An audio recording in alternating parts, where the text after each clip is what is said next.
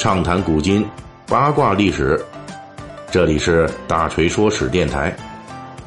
我们的其他专辑也欢迎您的关注。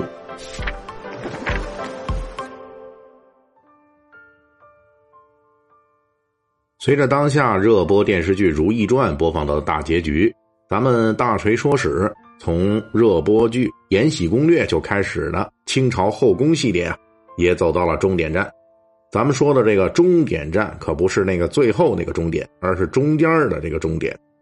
也就是呢，咱们只是暂时告一段落。那么作为这个中段的节目，本期我们要介绍的一位同学呢，是贯穿在《如懿传》。《延禧攻略》中的大人物、大角色，这就是《如懿传》中由周迅扮演的，《延禧攻略》中由佘诗曼扮演的同一个皇后，也就是历史上的乾隆皇上的第二任皇后那拉氏。之前我们读者听友有人在大锤的节目下留言说，这位那拉皇后啊，留给后人的谜团，那可要远远超过咱们之前八卦过的皇贵妃魏佳氏以及初代皇后富察氏。确实，这位乾隆皇上的继任皇后，在历史上留下了诸多谜团。比如，这位继后那拉氏到底是出身于乌拉那拉氏还是辉发那拉氏？这个到现在还没有统一结论。根据清朝正史的记载，她是清朝左领纳尔布之女，在雍正年间就成了未来乾隆皇帝弘历的侧福晋。到了乾隆登基之后的第二年，被册封为贤妃，此后过了八年，晋升为贵妃。乾隆十三年，富察皇后去世之后，那拉氏两年之内先晋皇贵妃，然后又被册立为皇后，统领六宫，母仪天下。这一年，那拉氏三十二岁。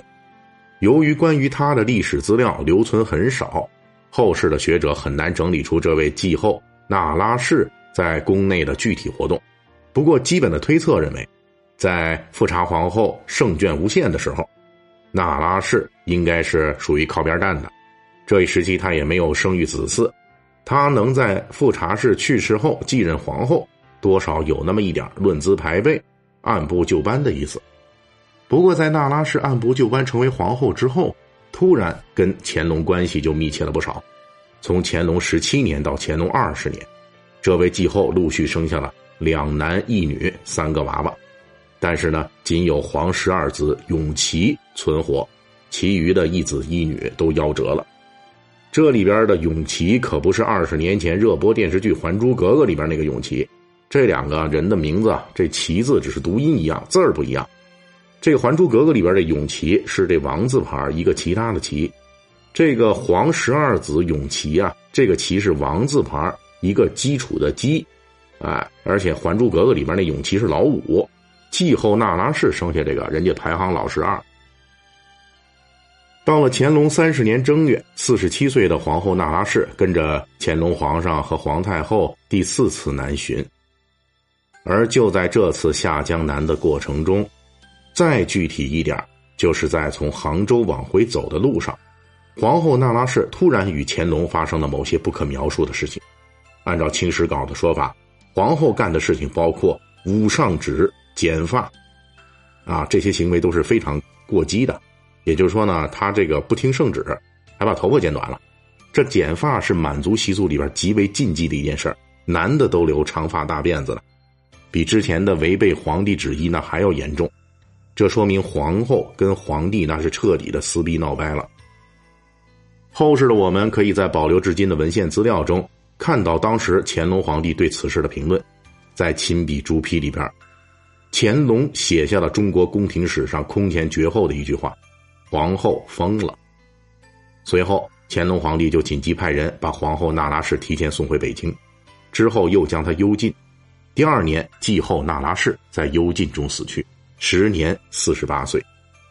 在乾隆三十年的这次皇帝皇后冲突中，到底是什么原因导致了那拉氏皇后这样悲惨的命运呢？这件事情的起因和经过，一直是清王朝讳莫如深的事情。即便是皇太后剪头这个恶劣事件，乾隆在当时和一年之后那拉氏去世之间都没有提到过。当时只是笼统的说皇后行为乖张古怪。要到十二年之后，乾隆才旧事重提，说起在乾隆十三年的那次下江南的冲突中，皇后剪了头发。也正是因为这个事情从头到尾都透着各种诡异，因此民间对继后那拉氏的八卦野史那就更加的层出不穷了。在这里边呢，咱们之前就讲过下面这几个段子，咱们今天再说一下。比如说，在这个清末民初的时候，比较正常的说法是，乾隆三十年下江南，皇帝要微服私访上岸玩哎，皇后那拉氏进谏阻止，也就是规劝。可是不知道怎么着呢？这规劝来规劝去，皇后那拉氏情绪就激动了，最后自个儿控制不住自个儿，开始抽风了。然后皇帝就把那拉氏送回北京了。比这个更玄乎的说法还有，比如就有一种笔记里边就说了，当时的乾隆皇帝啊非常生气，当场就把直言进谏的皇后那拉氏给废了，逼得那拉氏走投无路，只能跑到杭州的一个寺庵里边去当尼姑了。此后，那拉氏再也没回北京，就流落民间了。一年之后病死北京的说法，那只是清王朝欲盖弥彰。当然了，这种宫闱秘闻流传到民间的野史版本啊，自然也少不了那些更离谱、更少儿不宜的版本。比如清末民初就有野史笔记说，当时乾隆皇上下江南，其实就是采花问柳去了。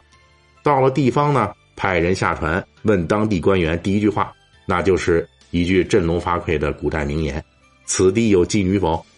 然后就是召集了本地排名 top 十的这个妓女登船伺候皇上喝花酒玩乐。这一系列举动啊，极大的刺激了隔壁船上的皇后那拉氏。那拉氏气了一晚上睡不着觉，就觉得自己母仪天下还比不上这本地的妓女，最终急火攻心。抄起一把剪子，就把自己头发给剪断了，这就叫做伤心欲绝，一刀两断。了解咱们之前节目这个富察皇后死亡之谜这段的，大家都一定知道。在看到这一段故事的时候，您肯定会发现，这个那拉氏断发的故事情节，跟富察皇后因为乾隆招妓而死的桥段非常相似，基本属于同一套路。由此可见。作为野史传说，这类说法多少是有一些经不起推敲的地方。从历史角度来说，皇后那拉氏的剪发动机确实是一个谜团。有人说她是《延禧攻略》佘诗曼的那种爱之深、恨之切的动机，也有人说她是《如懿传》里边周迅的那种哀莫大于心死的动机，还有人说她是觉得自己作为富察皇后的继任者，始终却争不过死人富察氏在皇上心中的位置。最终忧郁痴狂。其实呢，历史上的皇后那拉氏有一样确定超过富察皇后，这就是关于她的剪发这个传说的诞生和传播速度，那是远远超过了富察皇后的绯闻生死传说。在历史上，皇后那拉氏去世不过六七年，当事人乾隆皇帝还活蹦乱跳的年月里，民间就已经开始流传关于皇后那拉氏被废的各种传说了。比如当时就有人说，乾隆皇帝下江南看上了民女某某某，准备把她立为妃嫔。皇后那拉氏因妒生恨，啊，羡慕嫉妒恨呐，甚至不惜以剪掉头发来反对乾隆的纳妃行为。从这个野史传说的异乎寻常的诞生速度来分析，咱们估计啊，当时听说过这件事的清朝人跟咱们现代人一样。对皇后那拉氏剪发这个事儿，也是纳着闷儿想不明白呢。本期大锤就跟您聊到这儿，喜欢听您可以给我打个赏。